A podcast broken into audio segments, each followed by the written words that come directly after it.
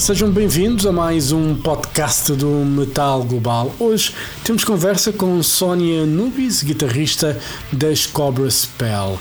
Inspiradas pelos anos 80, as Cobra Spell são compostas por Sónia Nubis na guitarra, Cristina Vega na voz, Noel dos Anjos na guitarra, El Nafta na bateria e Roxy Herrera no baixo. Depois de dois EPs, finalmente o disco de estreia 666 a chegar às lojas através da Napalm Records. Sem mais demoras, a conversa com a muito simpática Sónia Anubis das Cobra Spell. Metal Global. Hi. Hello. How are you? Oh, I'm good. Very good. Busy days with interviews. Yes, definitely. We're pro- uh, full on promotion time with the new album, so That's a good sign. That's a good sign, isn't it? it's fun stuff for sure. Oh, that's cool. And uh, you couldn't get more metal uh, for a debut record than uh, 666. Yeah, yeah, definitely. How, uh, well, let's go a bit back and uh, tell me how did the Cobra Spell came together? All right. So um, together with uh, co-founder Sebastian, my, uh, me and Sebastian started Cobra Spell in 2019 in the summer, and um, yeah, so we had this idea to start a band inspired by the 80s, um, old school glam, sleazy, and this is kind of how Cobra Spell started as a side project, more as a passion thing other than a serious band as it became right now. Um, yeah, and from there the band has been uh, how to say it evolution evolutioning to what it is right now. Yeah, this is uh, you know this is the type of music that you always enjoyed and wanted to make. Yes, that's right. Um, so it's kind of my childhood dream. Um, when I was little, I was a huge, huge fan from Kiss and Alice Cooper. Wasp is Wasp. It's the kind of artist that really inspire me and yeah it was kind of a dream that i never really spent time on so i much spent time on growing as a musician with experiences with other musicians other than really listening to my to my childhood dream and yeah cobra spell was for me like a chance to follow that intuition to follow that um, that dream that i had and it's definitely the best choice that i've done as a musician i think because it's 100% what I stand for. Yeah, and uh, you know, obviously, before this record, you, you, you girls had two EPs out. Um, was the EPs released just to see the reception from fans, see if there was an interest? Um, were you surprised with the reception that they got? First of all. Yes, um, definitely with the first EP, Love Venom, which um, is a four track EP. Um, it is a collection of the first songs that I um, made. So the first compositions that I created in my in, from my own songwriting. So it, it was like a try out. Let's see how this works out. Let's see if people um, like this also, like this music that I make. And um, I was very, very surprised. as I really saw Spell as, as I told, tell you like a side project, as, Yeah. as something that I wanted to do on the side. I was in different bands. I was in Burning Witches. I was in in Crypta. You know, for me, those were the serious bands, and Cobra Spell was like, yeah, it's my thing. I will do my little thing there and, and see whatever happens. And yeah, I'm very surprised. Love Venom got sold out so fast Yeah. and you know the same anthems was very well received and yeah it's incredible that we can release the very first album of Cobra Spell um, some two years after uh, founding the band together with Napalm Records. It's mind blowing to me. I'm very honored. When did you start, uh, you know, writing for the, for the album? When did you realize that, uh, okay, after two EPs, we need to make an album? Yeah, so actually, um, after Love Venom, I was thinking, should I start on an album or should I do it an EP? So after the first EP, and I wasn't sure if Cobra Spell was ready for the step of a full length album. So kind of before Anthems, I was already starting on writing stuff for the album. And I felt the band wasn't ready yet, certainly because of the lineup. Um, my dream was to bring Cobra Spell to a big level. You know, I felt like this band has a lot of potential, but we are not ready for that uh, step yet. We need to be super steady and together, and there has to be a lot of teamwork in the band for that. So I kind of waited for that moment. And uh, I have reserved a lot of like the album material, and instead I decided to make the EP anthems with a collection of the songs that I thought that fit in that time. And um, yeah, after um, getting Cobra Spell like steady enough to get into that uh, to to get into that full length album, and with Napalm Records because obviously it's a huge um, it's a huge thing to work with them. The album is going to not only be released from like from where I'm situated right now, but it's being released in the United States. It's being released in Japan. It's amazing. So the band has to be like super super ready for it. And um, yeah, after the changes, I have selected um, the songs that I thought were the most fitting because I have so many songs um, in Cobra Spell that I thought, okay, um, and I even started like writing more and more and more. I, I am super selective with the songs that I that I think are worthy and which are not. And yeah, this six six six is the collection of songs that really fit into the theme of that album, which is like a um, empowerment, rebellious yeah. album for us. Yeah. yeah. You know, uh, listening to the record, obviously, you know, the 80s are you know all over the songs and you know I, one of the things I, I, was listening to the record and one of the songs I enjoyed a lot because I don't think it's something that is not used enough these days. It's High on Love the Cowbell. you know, yeah, I'm a fan of it. Yeah, it's such a, a native trademark in a way that I don't think like we don't have enough cowbell on songs these days. And listening to and, and, listening to that, I was like, I was just so happy to hear it, you know, back. yeah, we, we'll we will need to bring a cowbell on tour for sure. when you when you write those you know those things come to mind you know quite easily how was the you know the process when when when you're writing and you know being true to yourself to what you love and to what have influenced you it's something very natural for me. Uh, this kind of music I've been like 80s rock music, 80s glam, heavy heavy metal. It's it's a style of music that I've been listening for many many years and over a decade for me. Um, it's it's music that is kind of like programmed in my system. Like I, I if I take a melody out of like if I try to play something, it maybe automatically already sounds a little bit in that style because if you listen to something so much for so many years, it's like in in your in you in yeah. your system. And I, for me it's that, that's why i really enjoy writing music for Cobra Spell because it's something that comes from me naturally. It's not something that i have to kind of adapt. For example when you join a band that is already settled and has a certain identity and already a, a direction to what, how they want to sound like it's you have to kind of adapt to that. It's fun but um, you have to um, change your style a little bit along to what um, the, the idea of the band is. And with Cobra Spell, it's something that I is for me like a, a playground, a safe playground where I can express myself fully, and that's what I like. That it's just so natural. There's no filter to uh, the songwriting I, that I do in in Cobra Spell, and that's why there there's also um, so many different aspects in, in, in the in the song. For example, some songs sound a little bit more melodic, more AOR um, there there are songs that sound a little bit more hard rock. You know, like High on Love is a very hard rock song, yeah. like very, very more Guns N' Roses style. And Love is Love is more AOR, uh, adult oriented rock.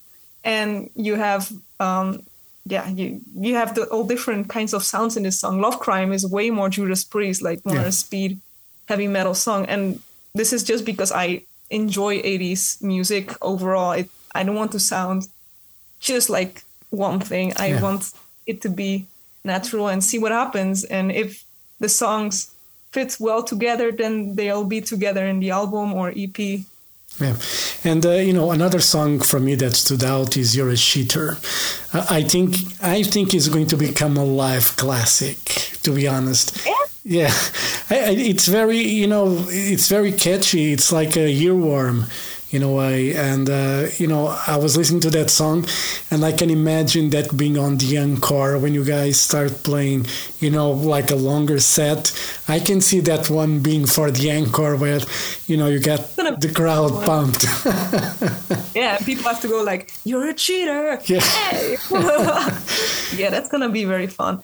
Actually, I uh, co-wrote the lyrics with Kristina on this one, and um, that's just uh, fun uh, fact about it because in this album I've been writing more with the girls, like they have been more involved in the in the process, and uh, this song has a has a uh, fun meaning for us because it's like I, I wrote it with, with, Kristina and it's about a story she had in life and it's nice to share it with her. That's cool, and you know everyone is on the same page in the band because you know one of the things about you can have a band, great musicians and everything, but you know it needs to be chemistry as well when you when you rehearse, when you play, when you're writing.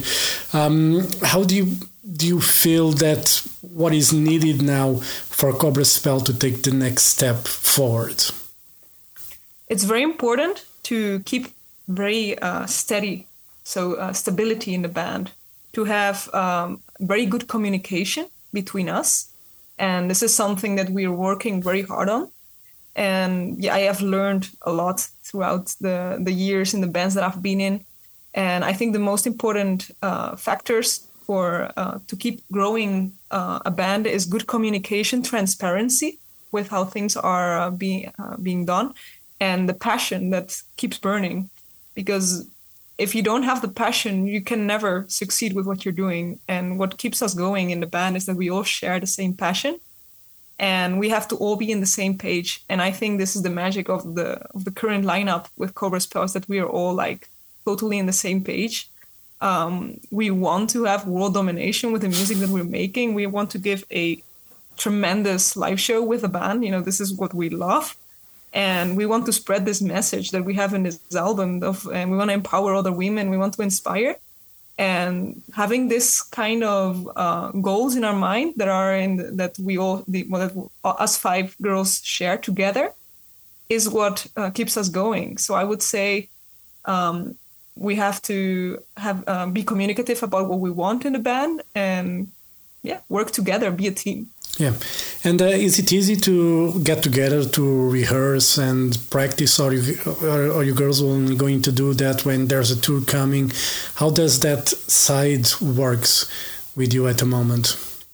I will not lie; it's very hard when you have a band with with members living in different places. It's it's very expensive yeah. for a band, but um, we make it happen, and uh, we wish that it would be a little bit more um, we hope that with the new album we can be together a lot more.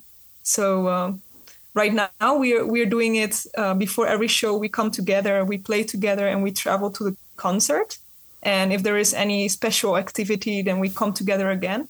Um, actually, Kristina and I live very close, so we can see each other way more often. But we're doing what we can, and we think that um, whenever the album is released and the offers get better, yeah. and hopefully we can get together more often. Yeah, because you already did tours with Rasta Boss, with uh, Enforcer. How was those uh, first shows and those first tours for for Cobra Spell? they were kind of interesting. They were a great chance for us to get out there. Um, it kind of feels like a different chapter of Cobra Spell because it was with a whole different formation of the yeah. band. Um, but it was a great opportunity to get out there and bring those songs from the EPs live. And it's a it's like a first opportunity to play live with Cobra Spell. Um, but it's gonna be way better now. you realize that uh, you know the interest and the potential was there when you played with you know that lineup and those first shows. You you had um, you saw that uh, you know I can make a living out of this. I wish I could. um, I mean, yeah, the interest is is huge, and yeah, um, it fuels me to keep on going. And um, yeah, I think the band is growing now, and it's great that there was such a huge interest with those two EPs. And yeah, upwards. Yeah. You, know, you mentioned Judas Priest, Wasp, you know, all the 80s band. And, um, you know, one of the things about the 80s, there wasn't many women, you know, in rock or metal. Like I had Lita Ford, we had Doro with Warlock, and, uh, you know, the other was more rock, you know, than than metal. Do you think the there's more opportunities now? It's easier for women to showcase their talent in metal these days? I have to say that compared to the 80s, there is a lot of more women now, but um, there is still um, imbalance in the um, of gender in the, in this rock metal community, and we need way more uh, female musicians. So I think our role um, as uh, you know all female band is very important nowadays and for all the other bands out there for all of us women playing an instrument we ha- we have a big uh, role in this genre because we need to um, we don't have we don't have to but i think we need to uh, spread this message of we can do this and hopefully we can inspire other girls out there and not feel intimidated by this imbalance and also to you know kind of it's, it's sad that we need to kind of prove ourselves still Yeah. but uh, to show for those people that maybe think that we are not good enough that we, we can do it that we are actually very capable of doing it and yeah i think we have an important role and it's very inspiring to see that in the 80s such strong women like doro you know lita ford phantom blue um, you name it vixen there's so Yeah. many uh, amazing role models have you know and even past in, in the, more in the 70s and 60s um, there's many important women that uh, paved this path that made a you know that started this and um, we have to continue Yeah. because this this road towards like what we're uh, what we're aiming for is not ending yet Yeah. You know, There's what, no, uh, and you know, but but when I, you know, I'm old.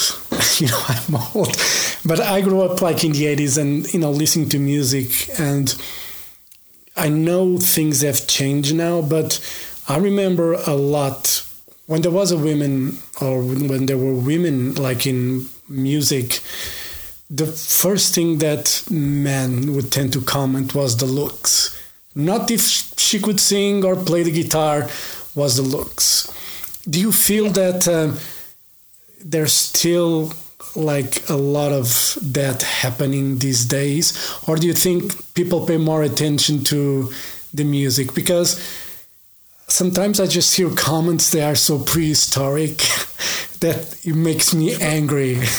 yeah same same because definitely in the way that we express ourselves in cobra spell makes us um, very much target of this kind of you know commentary because people think they're they can give this kind of uh, sexual Yeah. uh, comments unsolicited when it's totally unsolicited while i'm just reliving this 80s genre that was mostly indeed like men surrounded by strippers and surrounded by all of this you know sexual energy. And um to when they're all men it's like fine. And when it's all women all of a sudden it's a seeking for attention. You're just do- doing it for the likes or you know what i mean?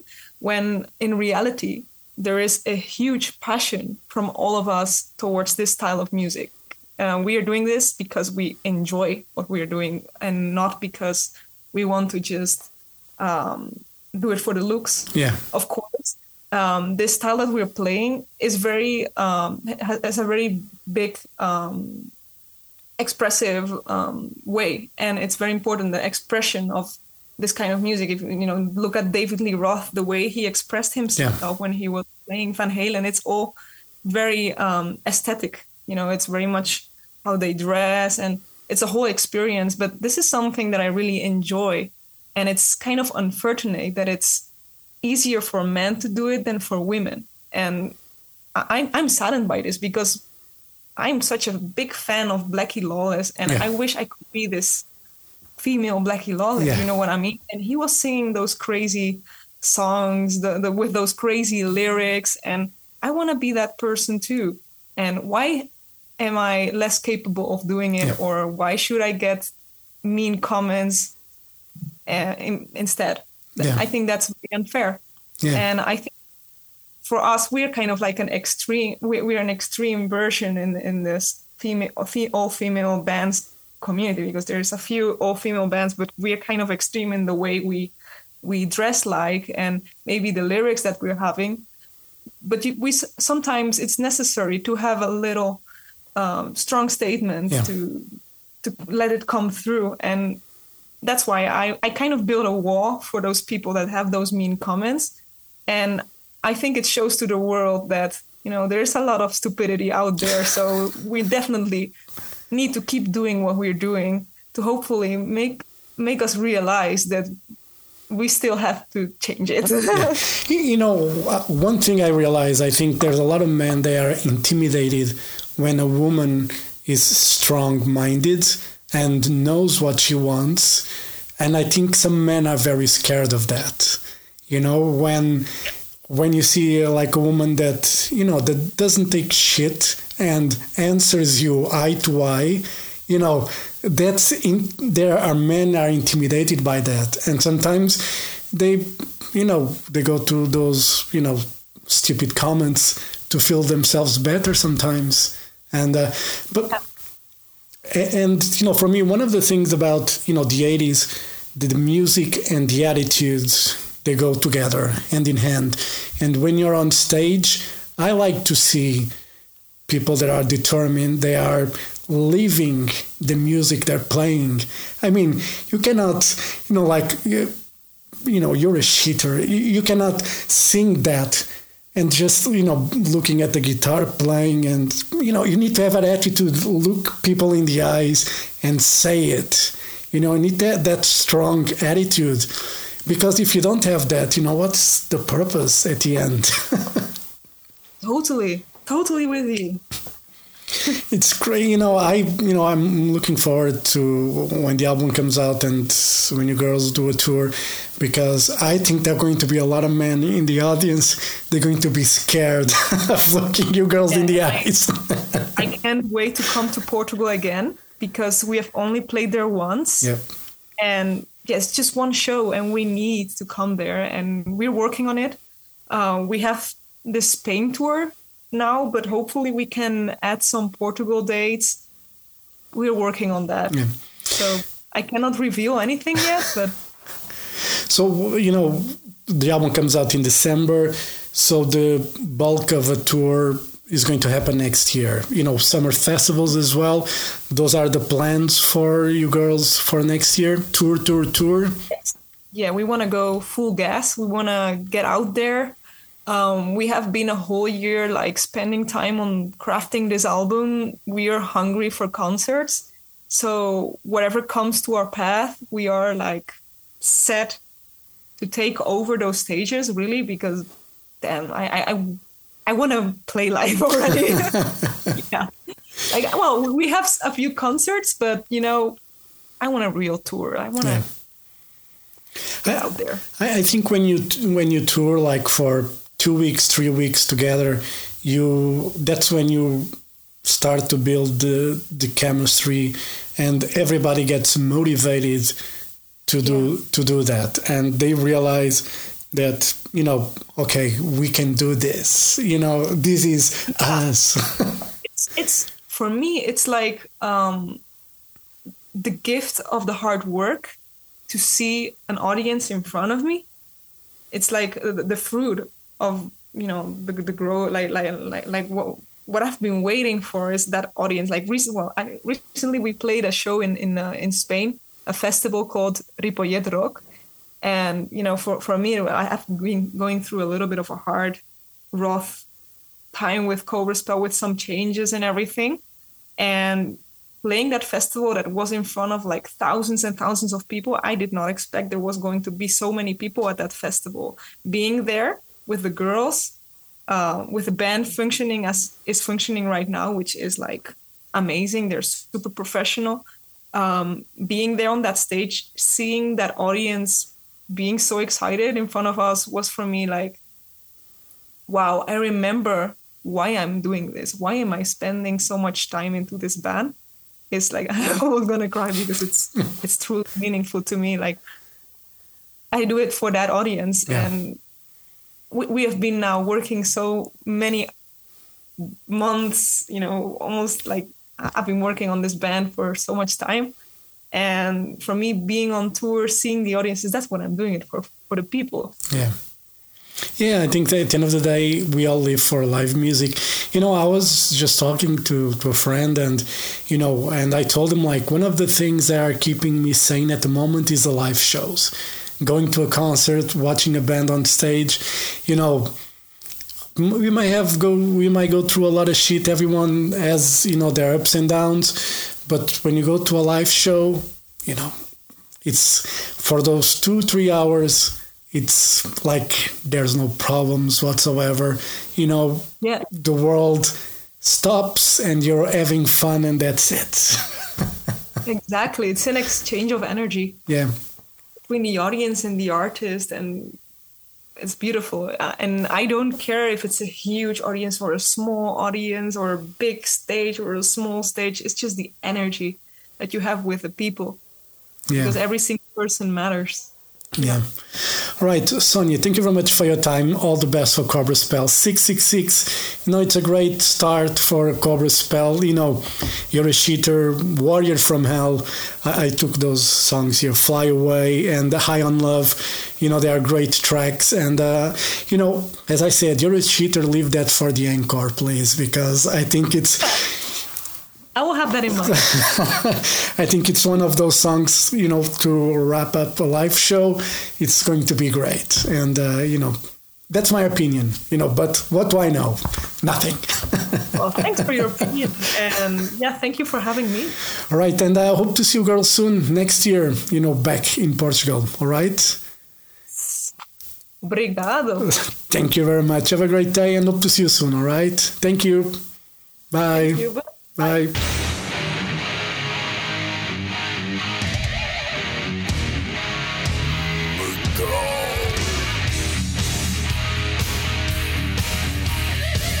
Metal.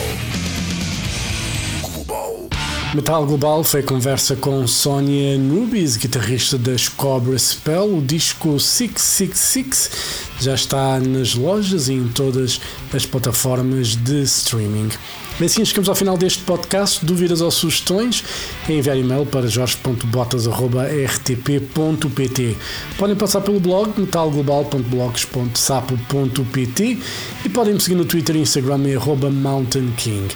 Já sabem que podem ouvir a versão com música, a versão rádio, se assim se pode dizer, do Metal Global em exclusivo na RTP Play. E se quiserem, podem passar pelo Facebook e fazer like na página de Facebook, obviamente, do Metal Global. E também sigam este podcast, que é aquilo que estão a fazer agora em Apple Podcasts, Spotify e Google Podcasts. Eu volto no próximo programa. Um forte abraço. Children of the night, you will live through the centuries to come, as I have lived. Good night.